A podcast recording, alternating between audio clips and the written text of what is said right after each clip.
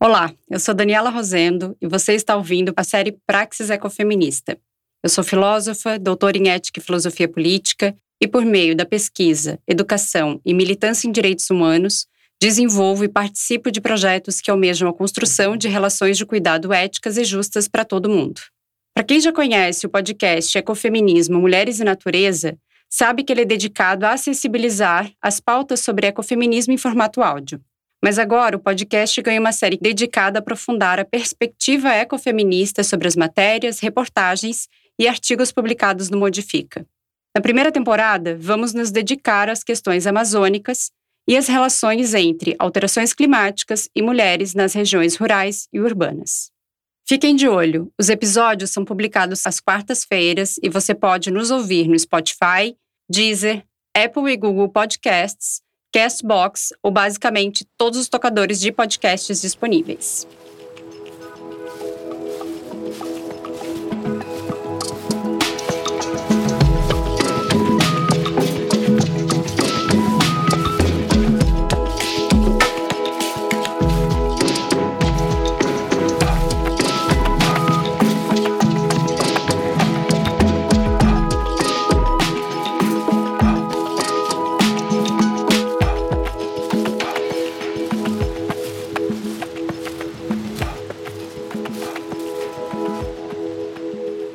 Em 2021, vivemos um marco histórico da crise climática na Amazônia. Pela primeira vez em 119 anos, as cheias do Rio Negro se elevaram ao novo recorde. Foram mais de 10 metros em Barcelos e mais de 30 em Manaus, valores que equivalem a prédios de 3 e 10 andares, respectivamente. A crise climática tem sido apontada por especialistas como a causa principal dessas alterações.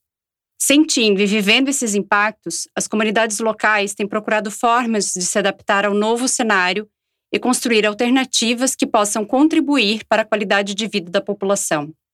Por meio da produção agroecológica, a comunidade tem promovido geração de renda e, ao mesmo tempo, buscando formas de diminuir e mitigar as consequências das alterações do clima. Nesse episódio, vamos falar de punks e produção agroecológica como contrapontos rentáveis e regenerativos ao agronegócio a partir da reportagem. Na Amazônia, punks e produção agroecológica são contrapontos rentáveis ao agronegócio, da Juliana Aguilera. Para expandir horizontes sobre produção agrária, feminismo e ecologia. Vem comigo!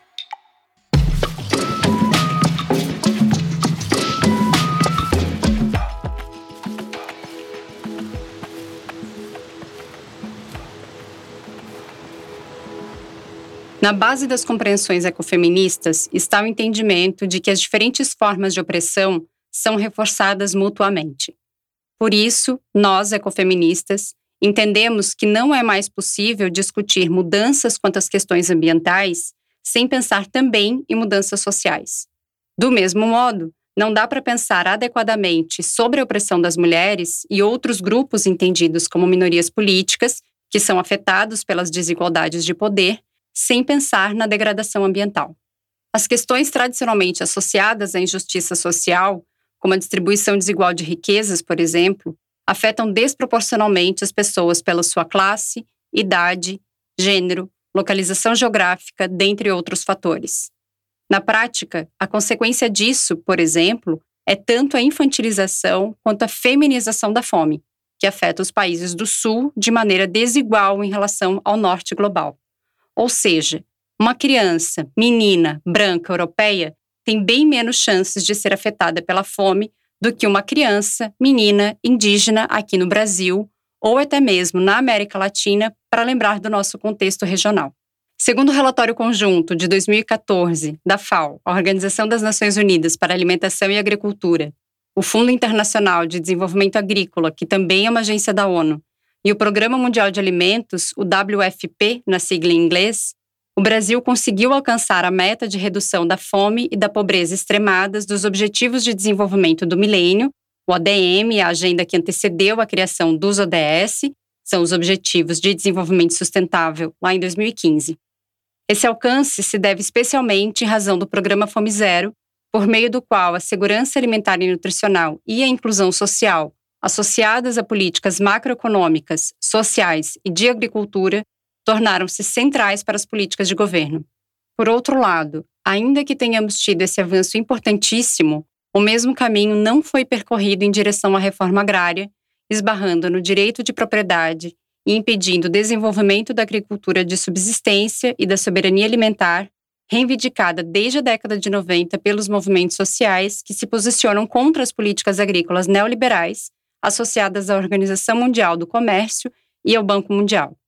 De acordo com os movimentos associados à Via Campesina, que articula as organizações camponesas da Ásia, América, África e Europa, essas políticas são responsáveis pelo aumento da concentração de terra e renda, as quais dificultam a efetivação da reforma agrária e de outros serviços públicos, como saneamento básico. Como alternativa, a Via Campesina defende a soberania alimentar, pela qual se garante aos povos a autonomia para definir o seu modo sustentável de produção distribuição e consumo de alimentos, garantindo-os a toda a população, respeitando também os aspectos culturais. É por isso que o reconhecimento da alimentação como um direito passa necessariamente pela discussão sobre a erradicação da fome, um problema social e político de ordem mundial.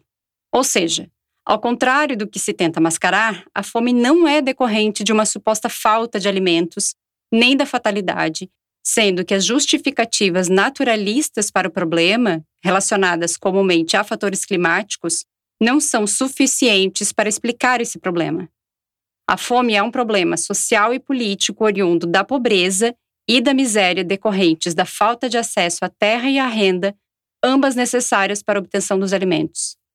Isso não significa dizer que as mudanças climáticas não afetem a produção de alimentos e possam acarretar insegurança alimentar mas é preciso situar o problema da alimentação e da fome num contexto mais amplo para então nós irmos avançando nessa análise. Assim como as crianças meninas, como mencionei há pouco, as mulheres adultas sofrem a situação da pobreza e da fome de maneira desproporcional em razão da discriminação e a violência de gênero institucionalizada.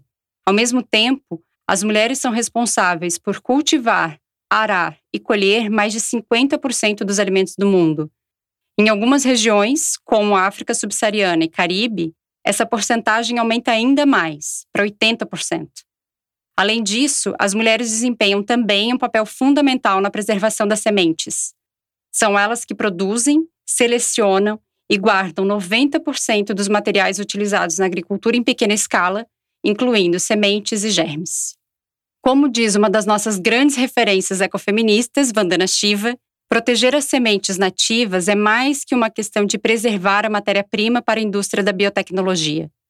As diversas sementes que agora estão fadadas à extinção carregam dentro de si sementes de outras formas de pensar sobre a natureza e de outras formas de produzir para satisfazer nossas necessidades. Estamos falando de outras visões de mundo e modos de viver. Outra epistemologia, lembram? No entanto, esse protagonismo das mulheres rurais conflita com o direito à propriedade intelectual das sementes, o que constitui uma barreira real para elas. Corporações relacionadas ao agronegócio e à biotecnologia ganham bilhões de dólares com mercados de semente.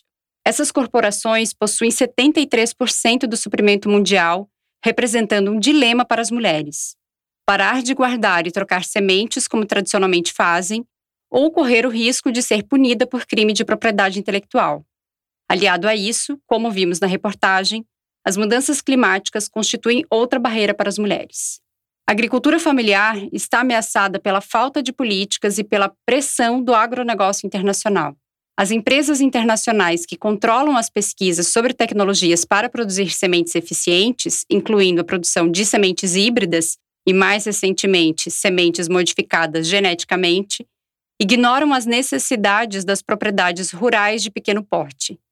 Nesse contexto, manter a autonomia, a segurança nutricional e a soberania alimentar são desafios que as mulheres estão enfrentando, se organizando para adquirir mais independência na produção e superar a opressão nas suas atividades. Por isso, as mulheres têm atuado em atividades para o desenvolvimento sustentável na agricultura, como a conservação do solo e da água, e práticas agroecológicas. De forma concreta, as mulheres estão engajadas na construção de formas cooperativas de organização da produção, redes de economia solidária, redes integradas de produção e consumo consciente e o controle popular e democrático das cadeias produtivas. É o caso da experiência que a Marina Yasbeck, coordenadora técnica do IDESAN em Apuí e membro da Rede Maniva, contou na reportagem sobre a certificação participativa do café. Apesar de esses avanços ainda não terem adquirido centralidade nos movimentos agroecológicos, o que é reflexo de um cenário mais amplo, estruturado também pelo machismo, as mulheres campesinas, indígenas, quilombolas e ribeirinhas, isto é, as mulheres dos movimentos agroecológicos, têm saberes agroecológicos que contribuem para a construção de uma epistemologia descolonial e ecofeminista. Dessas formas de se relacionar, que são orientadas pelo cuidado e pela reciprocidade, é construída uma noção de coletividade que rompe com uma visão hegemônica de dominação e subalternidade da natureza, em última instância, do outro e da vida. Além disso, outra importante contribuição é a denúncia do racismo ambiental. Como afirma Rivane Arantes, educadora e pesquisadora do SOS Corpo, Instituto Feminista para a Democracia, não há justiça socioambiental enquanto as mulheres, nas suas singularidades de marisqueiras, pescadoras, indígenas, quilombolas, ribeirinhas, raspadeiras de mandioca, catadoras de material reciclável, agricultoras, dentre tantas outras, não forem enxergadas como as que mais sofrem desproporcionalmente os impactos negativos do modelo de desenvolvimento predador em vigência. De igual modo, não há como se pensar em justiça socioambiental enquanto o racismo ambiental condenar a pobreza, a doença, a exploração e a criminalização às mulheres negras. O racismo ambiental é revelado quando se percebe a articulação entre a degradação ambiental e a injustiça social direcionada a determinados grupos em função da etnicidade, especialmente as mulheres negras, indígenas, ribeirinhas e do campo. A partir dessa compreensão, nós conseguimos perceber a distribuição desigual dos impactos ambientais, de modo que não é possível separar os problemas ambientais da forma como se distribui o poder sobre os recursos naturais. Voltando ao tema da alimentação e da agroecologia, é interessante lembrar do nosso Guia Alimentar para a População Brasileira, que enfatiza a produção agroecológica e estimula os consumidores e as consumidoras a darem preferência para estes alimentos, que atendem também ao aspecto da sazonalidade. Não dá para querer comer morango o ano inteiro, não, viu? Como instrumento para a garantia da alimentação saudável e adequada, o Guia Alimentar mostra o quanto o ato de se alimentar possui também implicações políticas.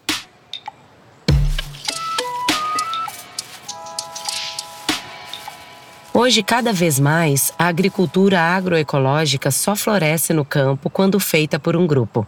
A coordenadora técnica do IDESAN em Apuí e membro da rede Maniva, Marina Yasbeck, explica o porquê. Cada vez mais, as oportunidades que saem na nossa legislação são para associações, grupos informais e cooperativas. Por isso, nós da Rede Maniva encaramos a certificação participativa como uma ferramenta de desenvolvimento rural. A ferramenta que foi emplacada em 2018 pela rede e foi o primeiro sistema participativo de garantia da região Norte permite que agricultores familiares da região consigam certificar o café Apuí agroecológico e, com isso, acessar os programas de merenda municipal, o PENAI e o Programa de Aquisição de Alimentos, PAA. Nessa modalidade, os itens orgânicos são remunerados até 30% a mais.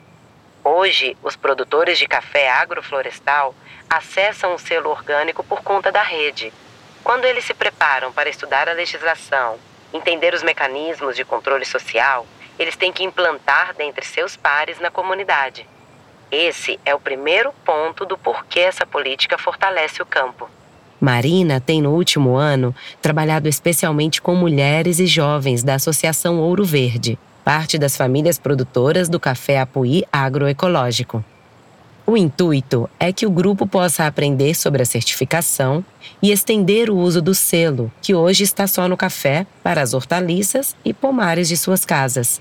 Diferente do cafezal, que apesar delas trabalharem iguais aos homens, quem detém o controle da renda são eles. Geralmente, a renda da atividade da horta é deixada para as mulheres. Explica Marina.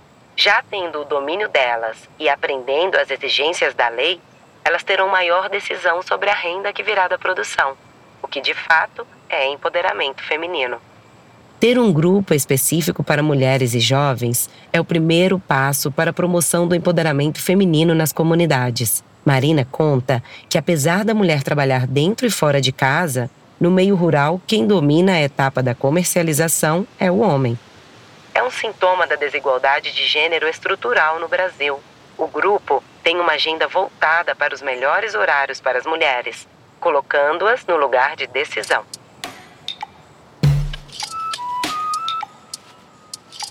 E se estamos falando em outras formas de estabelecer relações, podemos pensar na alimentação a partir dessa lente ecofeminista. E olha que são muitas as implicações dessa lente na produção e consumo de alimentos. Um episódio não dá conta disso tudo, então eu quero enfatizar aqui, relacionado com o tema sobre o qual nos debruçamos hoje, a necessidade de descolonizar a alimentação. E aqui fica a dica. Se você ainda não ouviu o primeiro episódio da série, Volta lá para ouvir o que a Vandana Shiva fala sobre a monocultura da mente. Descolonizar a alimentação passa pelo resgate da culinária indígena, por exemplo, além de uma reflexão sobre o que é convencionalmente produzido e, consequentemente, consumido. Por isso, as plantas alimentícias não convencionais, conhecidas pelo acrônimo PUNCs, são um bom exemplo de como descolonizar a alimentação. Além de garantir nutrientes que as plantas que fazem parte do circuito comercial convencional não conseguem suprir, as punks têm propriedades medicinais e podem contribuir com a promoção da saúde. Para além disso, nós podemos inclusive nos perguntar: não convencionais para quem? A própria definição das punks denota sua relação com o aspecto contextual do ecofeminismo. De maneira sucinta, punks são plantas comestíveis, isto é, que podem ser consumidas mas não fazem parte do cotidiano de certos grupos ou comunidades. Ou seja, significa que são plantas que não são produzidas e comercializadas em grande escala. Uma de suas características é justamente a espontaneidade, ou seja, é fácil encontrá-las em jardins e hortas em espaços urbanos sem terem sido plantadas. Entram também nessa concepção as partes comestíveis não convencionais de plantas que fazem parte desse circuito de produção, comercialização e consumo, como é o caso do coração de bananeira, casca de banana, folha de cenoura e couve-flor, dentre muitas outras. As punks valorizam a biodiversidade e o conhecimento das culturas regionais e locais e contribuem para o fortalecimento da soberania alimentar, segurança alimentar e nutricional e, em última instância, para a garantia do direito à alimentação adequada. A gente precisa ressignificar né, os nossos conceitos acerca de alimentação, se conectar de fato com a história do lugar, né, o modelo, o padrão de alimentação que está instituído no mundo, ele é extremamente agressivo né, sobre esses sistemas locais. Os sistemas locais eles são é, extremamente ricos, né, porque reconhecem justamente no território aquilo que é riqueza, que é recurso e que é alimento.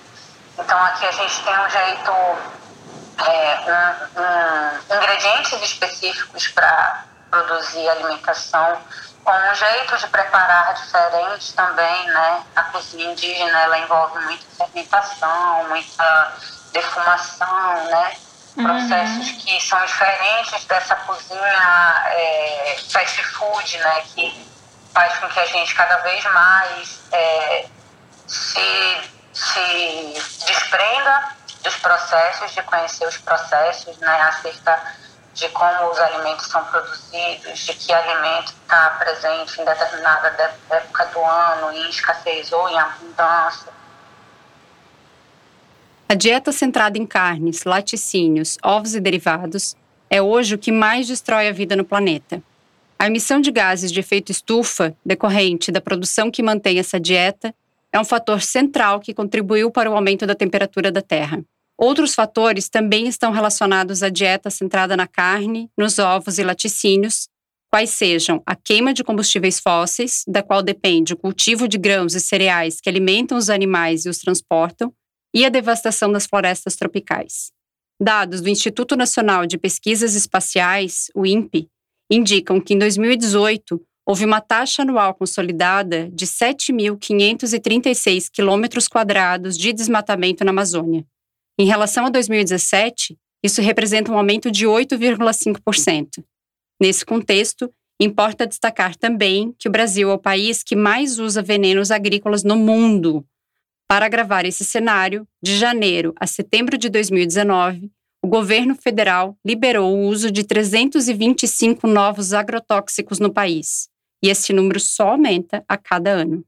Apesar de a comunidade internacional já ter sido alertada pelo painel intergovernamental sobre mudanças climáticas, o IPCC, na sigla em inglês, sobre a crise climática e a necessidade de reduzir as emissões de gases do efeito estufa, inclusive tendo se comprometido com o seu combate por meio da Convenção Quadro das Nações Unidas sobre Mudança do Clima do Acordo de Paris e da Agenda 2030, em especial o ODS 13, tomar medidas urgentes para combater as mudanças climáticas e seus impactos, por exemplo, de acordo com a OECD, a Organização para a Cooperação e Desenvolvimento Econômico, e a FAO, a agricultura, especialmente a pecuária, continua contribuindo significativamente para a emissão de gases de efeito estufa.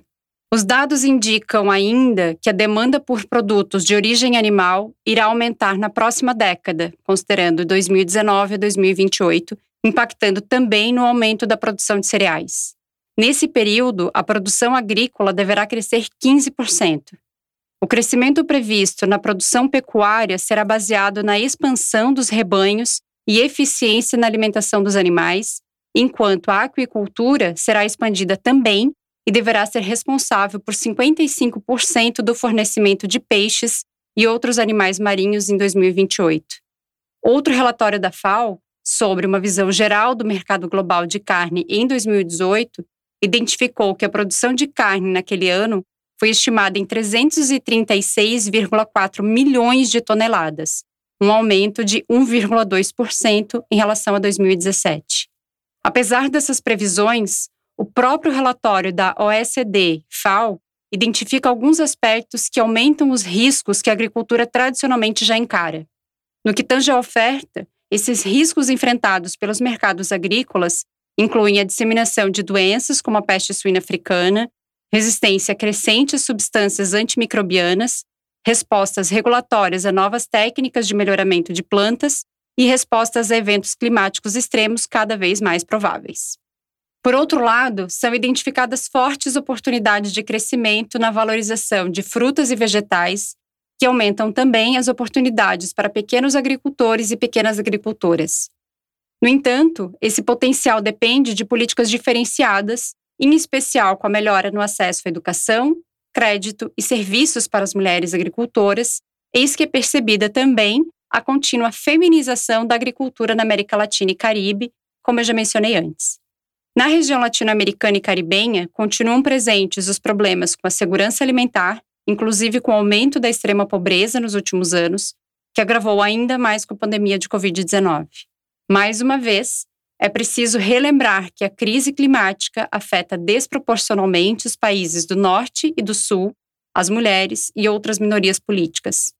Além disso, esses dados mostram também que as escolhas individuais, apesar de expressarem importantes posicionamentos éticos e políticos, sozinhas não respondem adequadamente aos problemas estruturais. Ou seja, são necessárias políticas orientadas por práticas de cuidado que promovam mudanças também estruturais. Para isso, a força reside é na coletividade.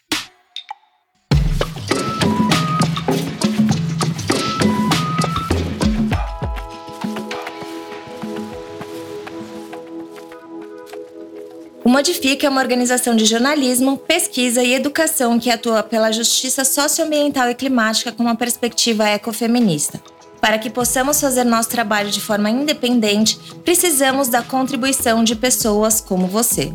Seu apoio é fundamental para aumentarmos e melhorarmos nossa cobertura jornalística, nossos projetos educacionais e nossa gama de pesquisas, além de termos segurança jurídica garantida para fazer nosso trabalho de enfrentamento às grandes corporações. Conheça e apoie o Instituto Modifica em modifica.com.br/apoie. Chegamos naquele momento de ler comentários, tirar dúvidas, trazer alguns debates de vocês para o programa e dar dicas de coisas para ler, ver e ouvir. A nossa dica hoje é a conversa entre Vandana Shiva e Kelly Mafor para o lançamento da edição em português do livro Ecofeminismo, escrito por Vandana Shiva e Maria Miss, com a introdução da Kelly. A conversa está disponível no canal do YouTube da Editora Luas. Lá também tem um papo meu com Janine Sattler e Patrícia Lessa sobre ecofeminismos. Gostou do episódio? Compartilhe com as pessoas amigas. Você também pode mandar seu comentário para a gente e vamos ler os melhores por aqui. Tem dúvidas? Pode mandar também e selecionaremos algumas para respostas. Você pode mandar dúvidas e comentários no Twitter e Instagram, modifica. Não esqueça de acompanhar a gente no seu tocador de podcast preferido e até a próxima.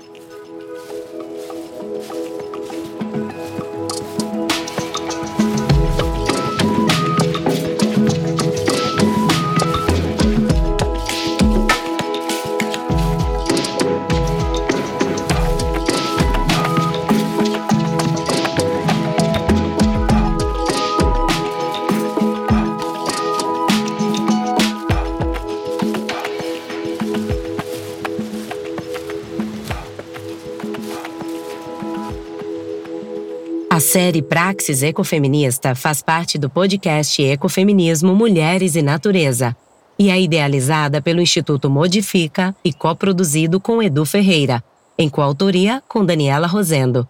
Conheça os outros podcasts do Modifica.